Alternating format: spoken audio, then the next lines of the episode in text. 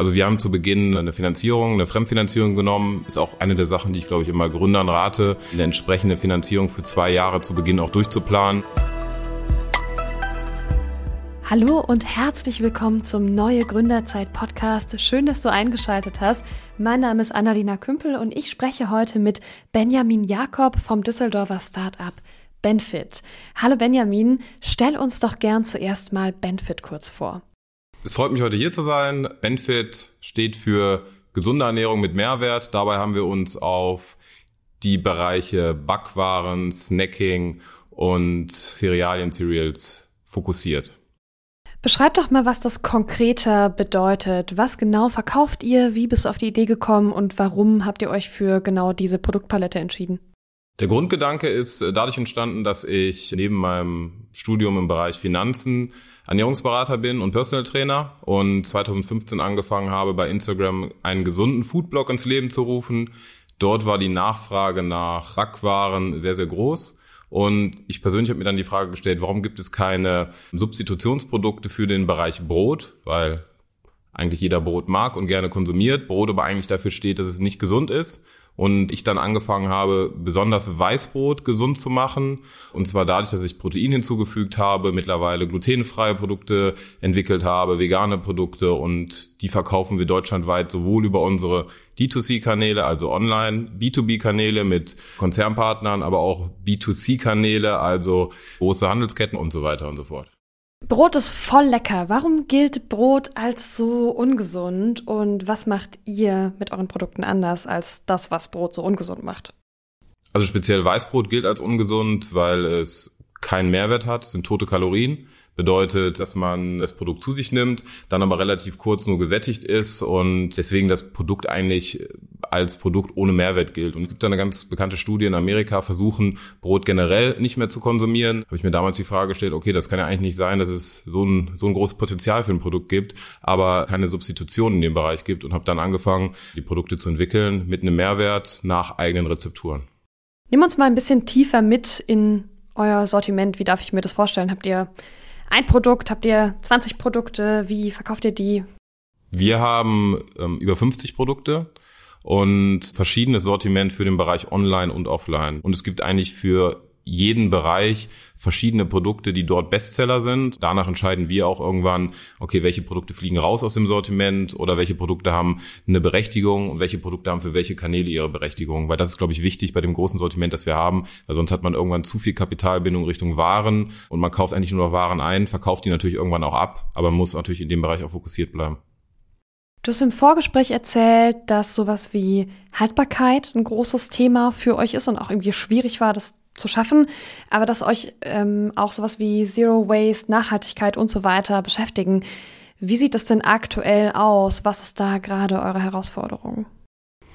ist in dem Bereich von uns natürlich immer von zwei Seiten zu betrachten. Zum einen müssen wir natürlich, um Produkte lang haltbar machen zu können, Plastik verwenden, aber auch Plastik, das natürlich recycelbar ist. Auf der anderen Seite ist es natürlich dadurch, dass wir die Produkte lang haltbar machen können, gibt es viel weniger Food Waste von unserer Seite. Also eigentlich wir haben eigentlich eine Food Waste Quote bei uns von null und ähm, in dem Bereich muss natürlich schon viel passieren, weil gerade Brot ist, glaube ich, in Deutschland, ich will jetzt nicht irgendwelche falschen Zahlen äh, kommunizieren, aber ich glaube, ein Drittel der Produkte wird teilweise im Bereich Brot ähm, einfach weggeschmissen und geht in die Tonne. Und da haben wir auch angefangen, die Produkte, die wir selber produzieren, die teilweise dann den Qualitätsstandards nicht entsprechen, zum Beispiel, wenn, wenn der Laugenstange, ich sage jetzt einfach mal krumm ist, dass wir trotzdem aus diesen Produkten dann anderes Sortiment aufbauen. Da sind wir gerade bei, diese Produkte auch sozusagen nicht dem Food Waste zum Opfer fallen und wir in dem Bereich komplett dann die Sachen auch in den Lebensmittel-Cycle wieder mit reinbringen können. Wer ist denn das Wir, von dem du da gerade sprichst? Stell uns doch mal dein Team vor. Genau, also gegründet habe ich alleine. Dann nach einem Jahr habe ich äh, Ifra, Waldi und Malte hinzugeholt. Ifra für die IT-Bereiche, Digitalisierung, Malte für den Bereich Marketing, Social Media, auch nochmal als weitere Komponente und Waldi alles so Richtung Kundenbindung, CRM. Ja, und wir vier haben eigentlich dann angefangen, das ganze Ding größer zu machen, haben relativ früh gute Investoren dazu bekommen und jetzt mittlerweile sind wir um die 30 Leute mit verschiedenen Aufgabenbereichen. Was sind im Moment eure großen Herausforderungen? Woran arbeitet ihr gerade? Ich glaube, weiter Distribution zu schaffen ist immer ein Thema. Die Internationalisierung für uns ist gerade ein Thema, weil wir die ersten internationalen Kanäle jetzt gerade gezielt angehen und auch da halt so die ersten Testläufe machen. Und da wir uns natürlich aktiv gerade auch in einer Funding-Runde befinden, ist das für mich speziell natürlich auch immer was viel Zeit in Anspruch nimmt und auch teilweise natürlich ein bisschen anstrengend ist. Du hast gerade gesagt, ihr internationalisiert. Wo geht's hin? Welche Strategie verfolgt ihr? Dadurch, dass wir einen eigenen Außendienst haben, macht natürlich, macht für uns natürlich Sinn, direkt die Border Countries, also sozusagen die, die Nachbarländer da ähm, zu nehmen. Österreich ist interessant für uns, die Niederlande sind interessant, aber genauso ist UK für uns interessant. Dubai ist ein interessanter Markt, die ganzen Vereinigten Arabischen Emirate, weil da natürlich auch viel Fortschritt ist, auch gesunde Ernährung. Der amerikanische Markt ist für uns sehr, sehr interessant, aber alles natürlich Step by Step, weil äh, ich glaube, die Dachregion ist so groß und so viele Punkte gerade, an denen wir distribuieren können und auch die Möglichkeit haben zu verkaufen. Da müssen wir aber jetzt auch erstmal gesunde Distribution aufbauen, ohne nachher überall die Kanäle zu haben und wir gar nicht die Manpower zu haben, um da wirklich überall vor Ort sein zu können. Das klingt, wenn du so erzählst, alles erstmal relativ easy tatsächlich. Ne? Es gab irgendwie dieses Problem und du brauchst eine Lösung dafür und ähm, ja, dann hast du halt gegründet. War dieser Schritt für dich so logisch? Für mich war relativ logisch, weil es gab das Produkt nicht. Es gab natürlich aufgrund der Community eine sehr große Nachfrage nach einem Produkt, das aktuell zu dem Zeitpunkt nicht auf dem Markt verfügbar war. Und ja, dann wusste ich, dass ich das Produkt selber sozusagen dem Markt zur Verfügung stellen kann. Und aus dem Grund habe ich dann gesagt, dann gründe ich. Ihr seid im Scale-Up NRW-Programm. Wie ist es für euch? Was zieht ihr daraus? Also Scale-Up-Programm ist super für uns, weil wir wirklich viele Kontakte bekommen und wir konnten da für unser Netzwerk wirklich sehr viel Positives rausziehen. Aber auch die ganzen Peer-to-Peer-Sessions, also One-on-One -on -One und auch die ganzen Netzwerktreffen mit den anderen Startups waren wirklich sehr gut und einfach auch interessant, aus anderen Bereichen andere Startups kennenzulernen, weil wir halten ja immer so ein bisschen alleine die Fahne für den Bereich Food hoch, aber der andere Bereich ist ja so ein bisschen eher Tech aber es ist auch super interessant, wie da die Geschäftsmodelle sind, wie da die Skalierungsmöglichkeiten sind, wie die Nachfrage ist, wer in welchem Bereich was gemacht hat. Ja, also vollumfänglich hat sich das sehr gelohnt, dabei zu sein. Scale-Up ist ja ein Programm, das relativ spät in der Startup-Reise kommt. Was habt ihr denn vorher an Unterstützung bekommen? Welche Programme, welche Organisationen haben dir geholfen? Ich habe das Gründerstipendium für Food Innovation bekommen. 2019, glaube ich, war das. Zusätzlich werden wir über die BAFA auch gefördert, über das Wagniskapital, dadurch, dass wir ein innovatives Unternehmen sind. Und die NRW Bank hat uns auch wirklich viel geholfen. Sowohl im EK-Bereich, auch im FK-Bereich ist das wirklich eine Bank, wo man sagen kann, Standort NRW in Kombination mit der NRW Bank, dass es wirklich einen super Support gab immer. Du hast ja in NRW gegründet, in Düsseldorf. Warum bist du nicht nach Berlin gegangen zum Beispiel?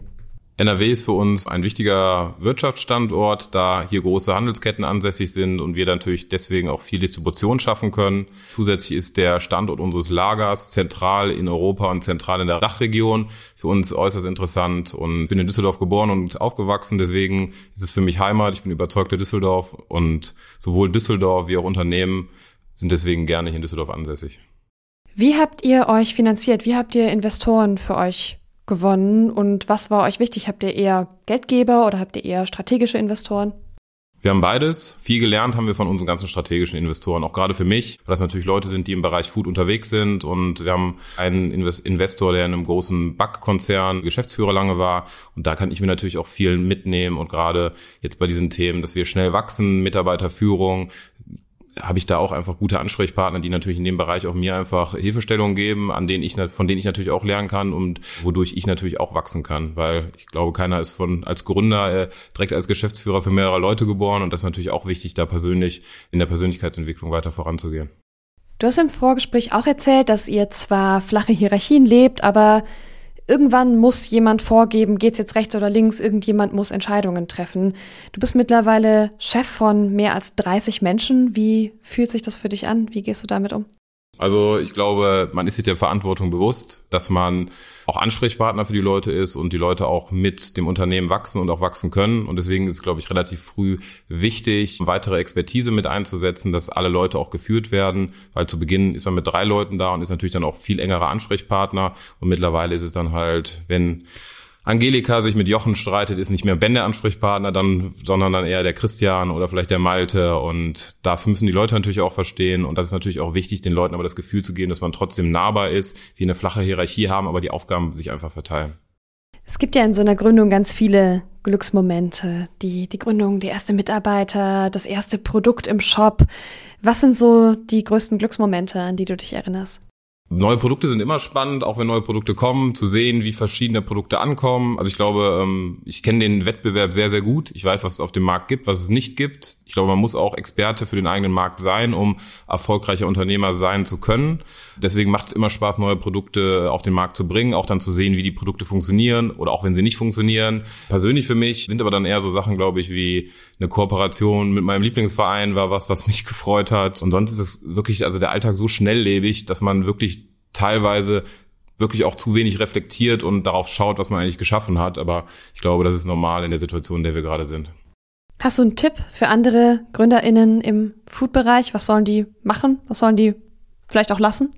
Im Food-Bereich ist das Thema, dass man den Markt kennen sollte, dass man sein eigenes Produkt, glaube ich, versteht und zum Dritten ist es die Finanzierungsform und auch eine gute Finanzierungsform zu wählen, dass man für die ersten ein, zwei Jahre durchfinanziert ist. Ich rate auch Leuten, also ich habe jetzt zum Glück im Bereich Finanzen studiert, das ist auch bei vielen Startups, dass viel zu spät der Bereich Controlling oder Financials äh, implementiert werden, dass das eine der Stellen ist, die relativ früh dazukommen, weil man vertut sich dann doch schon immer, was ist die Burn Rate, wofür werden welche Gelder eingesetzt und auf einmal ist keine Liquidität mehr vorhanden. Das ist, glaube ich, ein wichtiges Thema. Ja, und ansonsten glaubt an eure Idee. Wenn ihr davon überzeugt seid, dann kann sowas schon sehr gut klappen. Natürlich muss man immer offen sein für konstruktive Kritik, aber es wird genauso Leute sagen, das funktioniert nicht. Und wenn man da, glaube ich, hartnäckig dranbleibt, dann kann so eine Gründung sehr wohl auch sehr erfolgreich sein. Die Gründungspersönlichkeit ist eine der wichtigsten Erfolgsfaktoren für ein erfolgreiches Startup. Du wirkst sehr, sehr selbstbewusst und scheinst auch sehr risikoaffin zu sein. Was sind denn die wichtigsten Eigenschaften für gute GründerInnen? Also Risiko sollte man nicht scheuen. Meiner Meinung nach sollte man diszipliniert sein und man muss definitiv auch mit Rückschlägen umgehen können. Und wie ist dein Alltag so? Hast du mittlerweile einen klassischen 8-Stunden-Tag? Arbeitest du weniger? Ist Gründen ein 24-7-Job?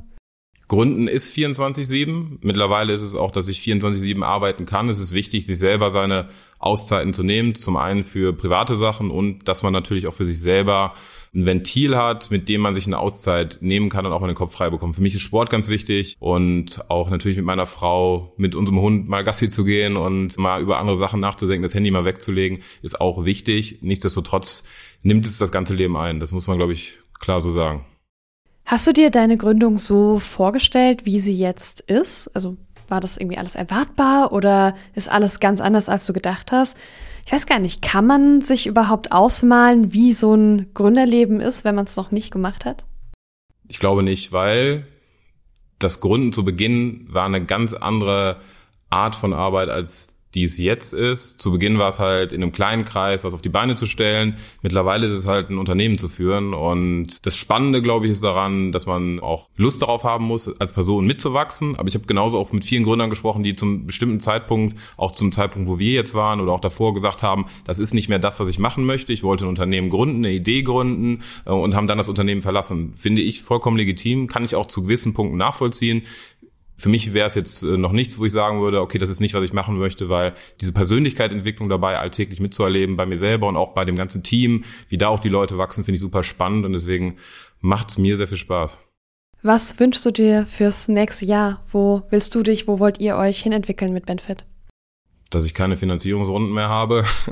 Und ich glaube, sonst gehen wir einfach eine sehr, sehr gute Entwicklung. Und bei uns passt schon vieles zusammen. Es ist, glaube ich, alltägliche Sachen, die vielleicht noch optimiert werden können. Aber ansonsten würde mir jetzt nichts groß einfallen. Ich glaube, weitere Platzierungen, weitere Produkte, die erfolgreich funktionieren. Aber sonst ist der Weg, den wir eingeschlagen haben in den letzten Jahren, glaube ich, schon sehr zufriedenstellend gewesen. Benjamin, vielen Dank für die Einblicke. Es war ein tolles Gespräch. Vielen Dank, dass du da warst. Danke dir. Ja, und damit sind wir am Ende der heutigen Podcast-Folge. Vielen Dank, dass du bis hierher dabei warst. Hör dir super gerne unsere anderen Interviews an auf dem Podcast-Player deiner Wahl unter Neue Gründerzeit Nordrhein-Westfalen oder unter gründen.nrw. Wir hören uns in der nächsten Folge. Bis dann!